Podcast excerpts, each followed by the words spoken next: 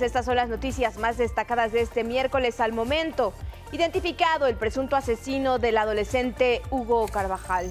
El presidente anticipó que la Secretaría de Seguridad y Protección Ciudadana colabora ya en el caso del menor de 15 años de edad que fue privado de la vida el fin de semana en una fiesta clandestina realizada en el Estado de México y pronto será detenido su agresor. Manifestantes que apoyan a la familia del joven bloquearon el periférico por más de 13 horas. Ciudadanos de Estados Unidos alistan su participación en la consulta de revocación de mandato. El recorrido de los enviados de 11 Noticias muestra que hasta en los más apartados rincones ha surgido el deseo de participar de la gente de todos los estratos sociales. Hoy nuestros reporteros nos llevan a Tabasco, Hidalgo, San Luis Potosí y Querétaro. A Carlos Loret se le puede comparar con Genaro García Luna por tener bienes igual de costosos, destaca el presidente, quien dice que el comunicador es dueño de 13 departamentos valuados en más de 100 millones de pesos, otro en Miami y una mansión en Valle de Bravo, Estado de México, de 120 millones. Lo llama transparentar sus posesiones.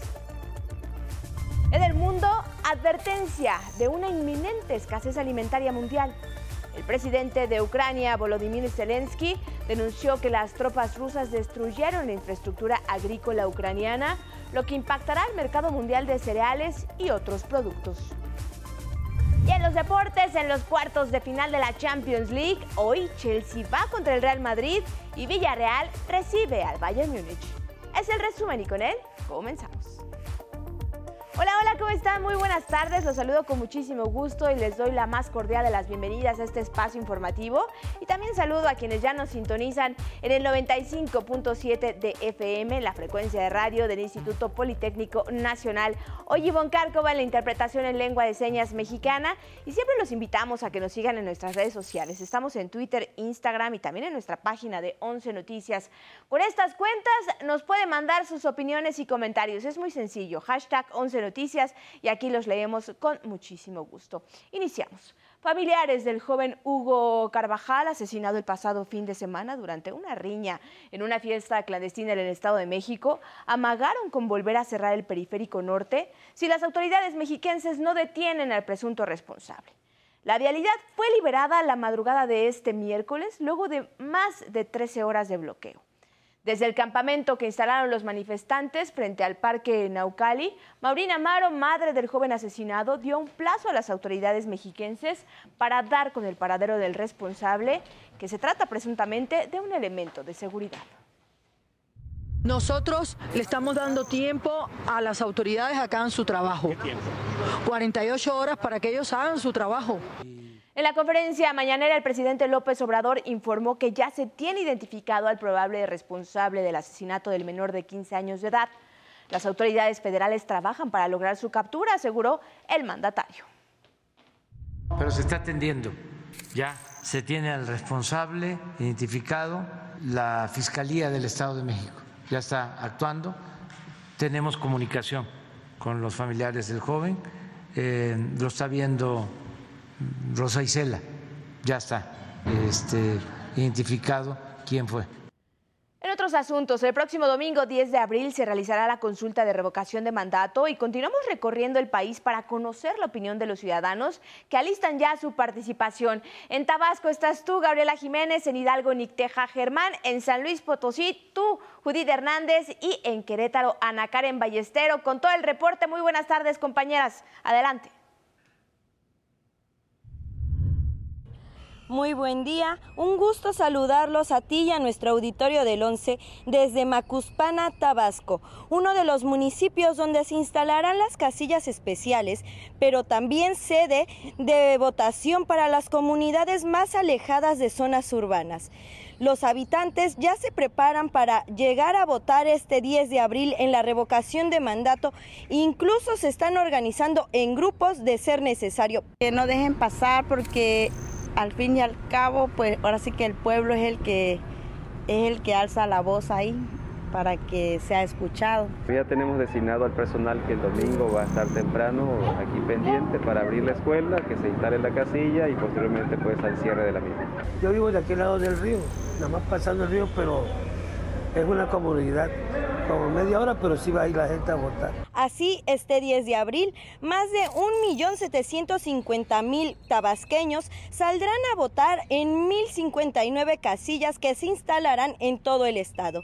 Hasta aquí mi reporte con imágenes de mi compañero Eduardo Casanova. Le seguiremos informando en este espacio. Muy buenas tardes. ¿Qué tal? Muy buenas tardes. Seguimos en este recorrido por Hidalgo. Este día me da gusto saludarlos desde Pachuca, la Bella Irosa. Hemos podido platicar ya con habitantes de Huasca de Ocampo, así como de Real del Monte y de aquí del centro de Pachuca. Vamos a escucharlos. Es importante que, que este, pues que todos como ciudadanos participemos en esto y realmente haya una, pues una, este, una elección pues correcta, ¿no? En este caso, este, pues si estamos de acuerdo o no con la revocación de mandato. Yo creo que sí va a funcionar, ¿no? Bueno, ya, pues yo creo que sí está bien. De hecho, yo sí voy a ir a votar y con mi familia. Es la primera vez que un presidente va a poner a prueba si estamos de acuerdo o no. no. Comentarles también que justo en el kiosco que está a mis espaldas se colocará una de las más de 1.300 casillas destinadas para Hidalgo. Sin más por el momento, me despido con imágenes de Arturo García y Andrés Reyes. Seguimos pendientes. Buenas tardes, hoy transmitimos desde Tamoy, una zona arqueológica ubicada en el municipio de Tamuín, en la Huasteca Potosina, una de las zonas de mayor turismo de San Luis Potosí. Y justamente para que los turistas que visiten esta zona el próximo domingo puedan participar en el ejercicio de revocación de mandato, en este estado se instalarán siete casillas especiales, pero veamos qué es lo que opinan los ciudadanos sobre este histórico ejercicio de participación democrática. Escuchemos. Por fin de cuentas la gente tiene que dar su opinión, ¿no? Y si el presidente da esa pauta para que uno dé su opinión, pues debemos de aprovechar la oportunidad. En los anteriores gobiernos pues no, está, no, no podíamos o la verdad no se daba la oportunidad. En lo personal yo pienso que sí es muy importante la participación de todos para que demos nuestra opinión. Claro que sí, es importante asistir y, o participar, este, porque pues así vamos a estar todos conformes si sí o si no se va. Es el reporte con imágenes de Ana Karen Magaña y Cristian Aguilar. Muy buenas tardes. Hola, muy buenas tardes amigas y amigos del 11. Nos encontramos en la capital de Querétaro. Aquí las escuelas, plazas públicas y mercados serán las sedes principales del ejercicio democrático que se realizará el próximo 10 de abril. Nos encontramos frente a la Universidad Tecnológica de Querétaro. Aquí se instalará una de las más de 1087 casillas en las que más de un millón de queretanos podrán salir a votar y esto nos comentaron. Es un mecanismo importante para la sociedad mexicana en el país y en los estados de pues poder remover funcionarios en, cuando se considere necesario. Es importante eh, ya para saber como para bien o para mal tenemos que, que ir a, a, votar para hacer valer también los derechos de nosotros. Se está viendo que ya también en general este, todo está como que creciendo en cuanto a política, creo que nos estamos metiendo más en la política, eh, somos como un poquito más conscientes. Hasta aquí la información que les tenemos desde Querétaro. En las imágenes mis compañeros Cristian Meléndez y Carlos Izquierdo. Buenas tardes. Ana Karen, Judith, Nick Teja y Gabriela, muchas gracias por este recorrido por varios municipios del país y también gracias a nuestros compañeros camarógrafos. Y le reitero que este domingo próximo es esta consulta y aquí le podemos decir cómo van a ubicar su casilla para que puedan participar. Atentos.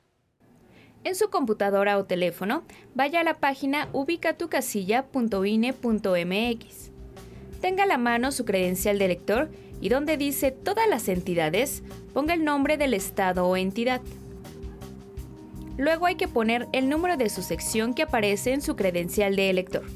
Esta se encuentra al frente de la credencial en la parte inferior. Por último, aparecerá la dirección de su casilla. De clic en el domicilio que aparece ahí y se desplegará un mapa con la ubicación de la casilla que le corresponde. Recuerde que los centros de votación estarán abiertos el domingo 10 de abril de 8 de la mañana a 6 de la tarde. Por cierto, la Secretaría de Seguridad Ciudadana de la Ciudad de México vigilará las 16 demarcaciones capitalinas con más de 6.500 elementos durante la jornada de consulta de revocación de mandato del próximo domingo 10 de abril. Los policías se desplegarán en las 24 sedes distritales y 4.810 casillas con el objetivo de que sea un ejercicio democrático seguro. La jefa de gobierno, Claudia Sheinbaum, precisó que habrá elementos resguardando también las instalaciones del INE habrá ahí un centro para poder estar pues, revisando cualquier denuncia, cualquier problema y que de inmediato pueda ser atendido. Y en más información nacional, continuará el ambiente caluroso en gran parte de México. Para esta tarde se prevén temperaturas de hasta 45 grados en regiones de Campeche, Guerrero, Tabasco, Hidalgo, Michoacán, Península de Yucatán, entre otras entidades. En Chiapas se combate el fuego en la región del ermitaño municipio de Cintalapa en el área natural protegida La Sepultura. En esta reserva de la biosfera se presentan otros dos incendios en Acapetagua y Jiquipilas. En ambos reportan un control del 80%. En Nuevo León, una sanción económica de hasta 190 mil pesos se aplicará a aquellas personas que no respeten la veda de fuego decretada por las autoridades de la entidad en la Sierra de Santiago. Ahí mismo en Nuevo León fue controlado un incendio en unas bodegas en la colonia Unidad Nacional en Santa Catarina. No hubo víctimas. En San Blas, Nayarit, está listo el ferry que llevará turistas a las Islas Marías a partir del 8 de abril se ofrecerá un museo y un espacio para observadores de aves y animales. 11 Noticias, Arnold Gutiérrez. En la conferencia mañanera y como parte del quién es quién en las mentiras, se dieron a conocer nuevas propiedades del periodista Carlos Loret de Mola en México y Estados Unidos, las cuales están valuadas en varios millones de pesos. Veamos.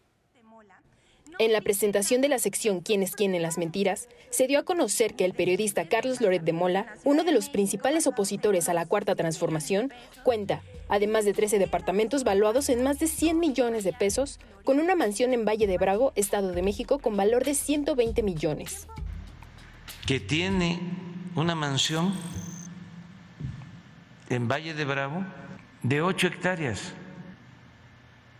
80 mil metros cuadrados, valuada en 120 millones de pesos. Tiene que aclarar cuáles son sus bienes, por qué. Todos los servidores públicos tenemos que manifestar nuestros bienes. ¿Y por qué? Quienes de una u otra forma también se dedican a la actividad pública y sobre todo obtienen beneficios al amparo del poder económico o del poder político, ¿por qué no van a transparentar sus bienes? El mandatario federal comparó a Loret de Mola con Genaro García Luna por tener bienes igual de costosos. ¿De dónde tanto? 12, 13 departamentos en la ciudad, más departamento en Miami. Tiene que aclarar porque parece que es vecino de García Luna, que se pusieron de acuerdo para aprovechar la oferta. Por su parte, la encargada del quién es quién en las mentiras detalló que el periodista cuenta con un departamento en Miami, Florida, ubicado en el centro financiero de esa ciudad. En las páginas de bienes raíces advierten que se trata de una de las zonas más lujosas, que alberga clubes nocturnos, de golf y restaurantes costosísimos. La página de la inmobiliaria Silo calcula que los precios de la compra-venta de los departamentos del conjunto van de los 5 a más de 6 millones de dólares, es decir, unos 100 millones de pesos para arriba. 11 Noticias, Denis Mendoza. Y también en la conferencia matutina, el presidente retomó el anuncio de brindar seguridad social a los periodistas con el apoyo del IMSS el presidente López Obrador dio una buena noticia al gremio periodístico. anunció que se destinará el 25% del recurso publicitario del gobierno federal para dotar de seguridad social a los periodistas que actualmente no cuentan con este apoyo. Con ese 25% vamos a financiar un programa de seguridad social vinculado con el Instituto Mexicano del Seguro Social, que va a incluir pensiones y va a incluir atención médica para el periodista y su familia. En otro tema, el Ejecutivo Federal se pronunció sobre el conflicto entre Rusia y Ucrania y el papel de la ONU. Yo creo que la ONU no hizo bien su trabajo. Es que tiene que eh, buscarse el diálogo, más que nada, y este, buscarse una salida eh, negociada. No se debió iniciar la guerra, se eh, debió evitar y después de que el representante demócrata de Texas, Vicente González, pidiera al gobierno de Estados Unidos la cancelación de visas a diputados mexicanos que forman parte del grupo de amistad México-Rusia, el jefe del Ejecutivo respondió que se enviará una carta diplomática a su homólogo Joe Biden. Eso es eh, regresar a la Guerra Fría, a las épocas ¿no? de la persecución y de la exclusión y del autoritarismo. No estoy de acuerdo con eso. Con información de Denise Mendoza, 11 Noticias. Y como todos los días les presento la crónica de mi compañero, don Miguel Reyes Razo.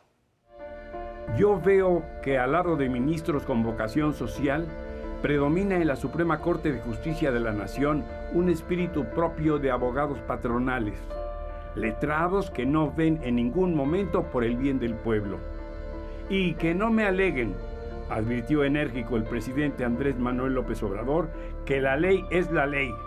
Jueces, magistrados, ministros parecen confabulados contra el bien del pueblo. ¿Cómo que no hay conflicto de intereses entre servir al Estado y con esa experiencia emplearse en el mundo del gran dinero?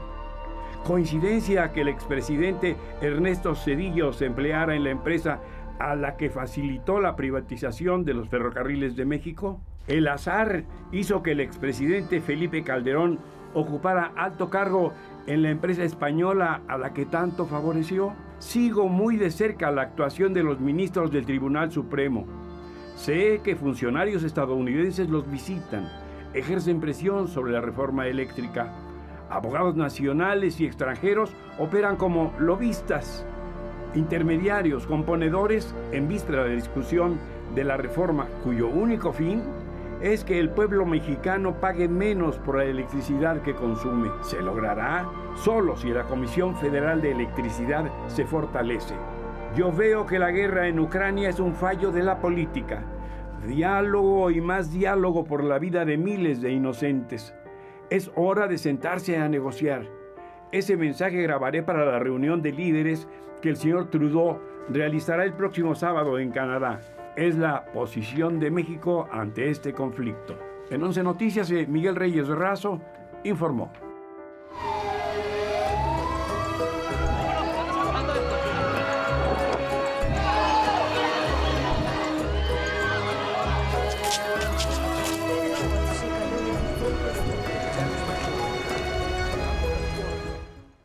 En el día 42, Ucrania alertó de un inminente ataque que prepara Rusia en la región del Donbass y en la ciudad de Kharkov, al este del país. Pidió a los ciudadanos abandonar esas zonas para que no queden atrapados en los ataques. En este momento todos están tensos, todos esperan que suceda algo, pero en realidad no saben qué están esperando. Además, en un videomensaje al Parlamento de Irlanda, el presidente ucraniano Zelensky denunció que las tropas rusas destruyeron equipo agrícola de manera intencional, lo que impactará en el mercado mundial de cereales y otros productos.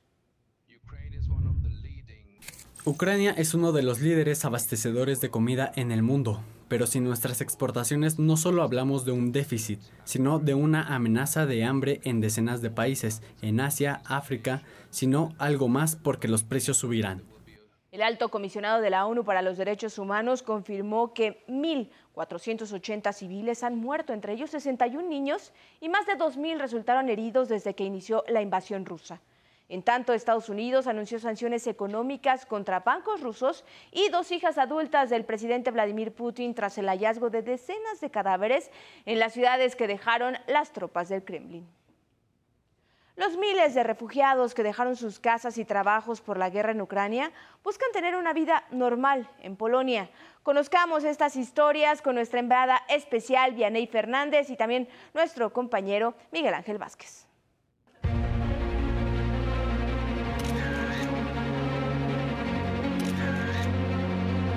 Un flachazo, una foto y el inicio de una nueva vida, o al menos el intento de tener una, una vida normal. Miles de refugiados que escaparon de la invasión rusa y que huyeron a Polonia buscan entrar a la escuela o encontrar un trabajo. A casi mes y medio de iniciada la guerra, la vida como refugiado es un eterno impasse. Algo que Solomía no se puede permitir. Huyó de Lviv y su hijo Marco, de solo tres meses de edad, necesita atención médica para aplicarle las vacunas que le corresponden. Queremos volver después de la guerra. Volveremos a Ucrania, pero por ahora necesitamos construir una vida más o menos normal. Aquí en el Estadio Nacional de Varsovia las autoridades instalaron un centro donde los desplazados hacen fila para obtener el PESEL, un número de identificación que les permitirá acceder a servicios médicos, emplearse en las vacantes disponibles o en el caso de los niños asistir a la escuela. Lo hacemos porque llegamos con el pasaporte ucraniano y necesitamos un documento que compruebe que estamos aquí legalmente. Es parte de intentar comenzar desde abajo. Cuando inició la guerra, Dimitri no se encontraba en casa. Estaba trabajando en Brasil, vine a Polonia porque Polonia está muy cerca de Ucrania y mi plan era sacar a mi familia del país. Y ahora estoy aquí junto con mi esposa y mi hijo. Ahora se registra como refugiado y poder recibir al nuevo integrante de la familia, Alexander. Para poder dar a luz a nuestro hijo. Está planeado para el 7 de mayo, muy pronto, en los próximos días. En medio de la tragedia, Alexander y Marcos son una buena razón para iniciar una nueva vida, aunque se esté lejos de casa. Con imágenes de Miguel Ángel Vázquez, 11 Noticias, Vianey Fernández, enviada. Con imágenes de Miguel Ángel. Y en este lado del continente, el presidente de Perú, Pedro Castillo, levantó el toque de queda de manera anticipada y acordó con el Congreso trabajar conjuntamente para atender las demandas que motivaron las manifestaciones violentas. El Perú no está pasando por un buen momento, pero quienes tenemos que solucionarla son los poderes del Estado. Acá no hay un primer poder ni un segundo poder. Somos los poderes del Estado que tenemos que estar al frente del país. Pese al anuncio, anoche manifestantes se enfrentaron a policías, lo que dejó 20 oficiales heridos. Y esta mañana hubo al menos un muerto y 15 heridos durante un operativo para levantar el bloqueo de transportistas en una vía principal.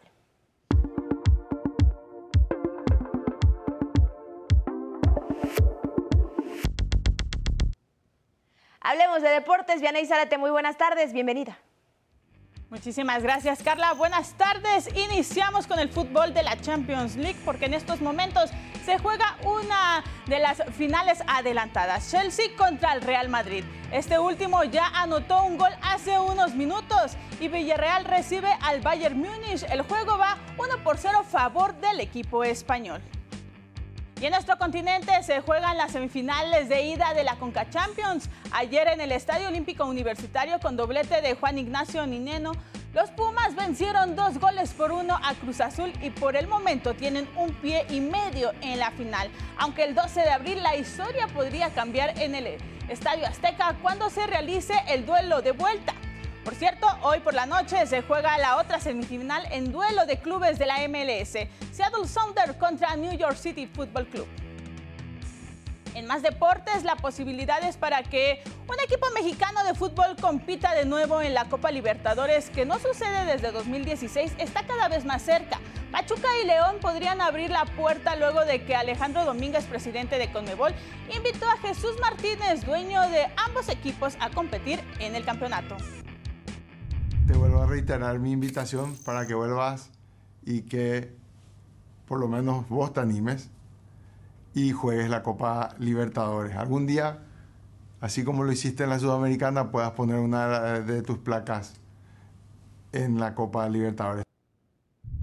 Y luego de que en el encuentro entre León y Querétaro la afición del equipo local gritó asesinos a los jugadores queretanos, la Federación Mexicana de Fútbol y la Comisión Disciplinaria decidieron vetar un partido a la afición de los felinos a fin de evitar que estas conductas se repitan en los estadios.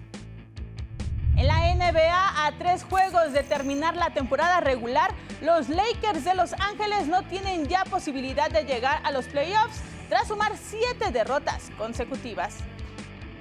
Hasta aquí la información deportiva. Buenas tardes.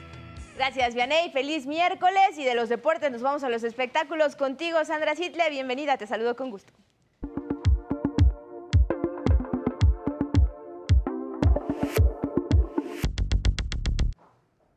Gracias, Carla. Muy buenas tardes. Grupo Firme anunció su quinto concierto en el Foro Sol para el 6 de mayo. Este escenario de la Ciudad de México nunca había sido llenado tantas veces por un mismo grupo, hasta que Edwin Cass y su banda agotaron tres fechas y una más está a punto de serlo. Alfonso Vera presentará el monólogo Defendiendo al Cavernícola luego de que César Bono tuvo problemas de salud.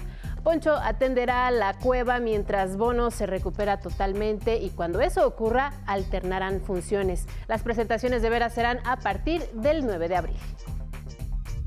Hoy comenzó la preventa para el estreno de Doctor Strange en el multiverso de la locura, que será el 4 de mayo, y hay un nuevo avance de la película. Careful, Stephen. This path exacts a heavy toll.